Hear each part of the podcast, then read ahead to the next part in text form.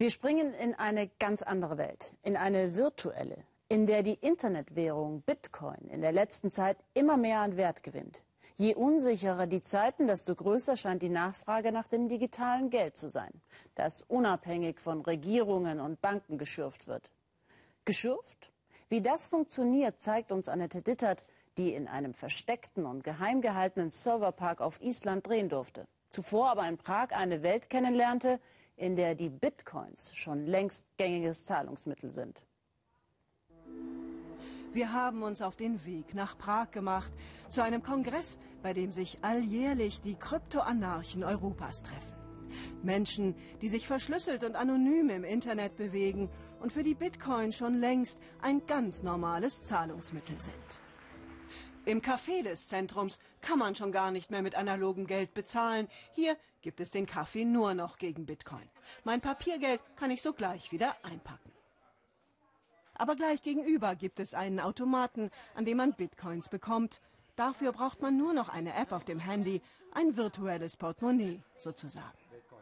Martin erklärt mir, wie einfach das ist. Ich muss nur die App auf Empfang stellen und dann mein Handy an den Automaten halten. Aus meinen tschechischen Kronen werden dann innerhalb von wenigen Sekunden 6,51 Millibitcoin.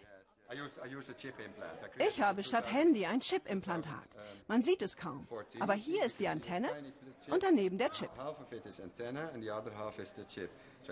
Wenn ich einkaufen will, dann halte ich einfach die Hand an die Kasse oder an den Automaten da drüben. Martin hält tatsächlich einfach nur die Hand an den Automaten. Und es funktioniert. Das sei die Zukunft, sagt er. Bitcoin sei nämlich längst mehr als digitales Spielgeld. Hunderttausende nutzten sie bereits im Alltag. Eine Währung, für die man kein Bankkonto mehr braucht. Banken wird es trotzdem immer geben, aber mit Bitcoin hat man die Wahl. Das erste Mal in der Geschichte, das ist Geld, das wir im Internet uns selbst geschaffen haben. Eine Welt, in der man keine Banken mehr braucht. Bitcoin ist also Geld, das im Netz entsteht. Aber wie? Eigentlich lerne ich hier, ist es ganz einfach. Um ein Bitcoin herzustellen, muss ein Computer eine Art Rechenrätsel knacken. Hat er das geschafft, wird er mit einem Bitcoin belohnt. Im Fachjargon spricht man von Schürfen. Pro Tag können derzeit aber maximal 1800 Bitcoins errechnet werden. Das ist in der Software so festgelegt. Je mehr Menschen sich aber nun für diese Währung interessieren, je mehr Computer mitrechnen, desto kleiner ist die Chance jedes einzelnen Computers, Bitcoin zu gewinnen. Und das heißt, wer heute noch große Mengen an Bitcoin schürfen will, der braucht riesige Rechnerparks dafür, sogenannte Minen. Dieser Wettkampf wird derzeit immer härter, denn es gibt nur eine endliche Menge an Bitcoin, die insgesamt geschürft werden können. Auch das ist in der Software so festgelegt. Damit sind Bitcoin ein endlicher Rohstoff wie Gold, der immer wertvoller wird, je mehr Menschen sich dafür interessieren. Und so wird jetzt überall auf der Welt fieberhaft daran gearbeitet, Bitcoin zu schürfen. Eine der interessantesten Minen liegt auf Island. Landeanflug mit dem Pionier Marco Streng. Island war vor allem wegen der Geothermiekraftwerke für ihn interessant, die hier billigen Ökostrom aus heißem Quellwasser gewinnen. Den genauen Standort seiner Mine dürfen wir nicht nennen. Das war die Bedingung. Auf der Fahrt dorthin erklärt er, warum. Ich meine, es geht um viel Geld und ähm, es gibt halt, äh, sehr viel Interesse von verschiedenen Partien, äh, in die Farm einzubrechen bzw. die Farm zu hacken. Man kann nicht sicher genug sein. Von außen sind die Hallen absichtsvoll grau und unscheinbar. Kaum jemand auf Island weiß, dass hier täglich große Mengen an virtuellem Gold produziert werden. Drinnen empfängt uns ohrenbetäubender Lärm. Mein Gott, wie viele Maschinen sind das hier?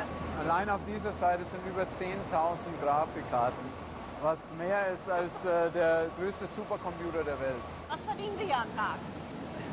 Wenn ich das Ihnen jetzt sagen würde, dann würden unsere ganzen Konkurrenten äh, natürlich sofort einen Schluss drauf ziehen können, äh, wie groß wir sind. Und das würde denen natürlich einen spieltheoretischen Vorteil äh, bringen. Und äh, In etwa. es ist, ich kann dir wirklich keine Aussagen geben. So viel verrät er mir dann aber doch. Allein die Stromrechnung hier beträgt eine Million Euro im Monat. Das meiste verschlingt die Kühlung der Rechner. Ein weiterer Vorteil auf Island, die Luft ist verlässlich kalt. Das Klima hilft somit, die Hallen zu kühlen. Und so plant der 27-Jährige hier bereits neue, mit Wasserdampf betriebene Serverparks. In der derzeit krisengeschüttelten Welt könne es mit den Bitcoin nämlich nur in eine Richtung gehen, immer weiter aufwärts. Was Bitcoin zu dem macht, was es ist, ist eben diese Unabhängigkeit vom, äh, von der Finanzwelt. Und das ist natürlich häufig äh, oder fast immer sind das Banken. Und äh, wir haben natürlich äh, gesehen in, in der Vergangenheit, äh, dass dieses System an vielen Stellen einfach zum Scheitern äh, verurteilt ist. Derzeit denkt er übrigens darüber nach, ein eigenes Geothermiekraftwerk zu bauen.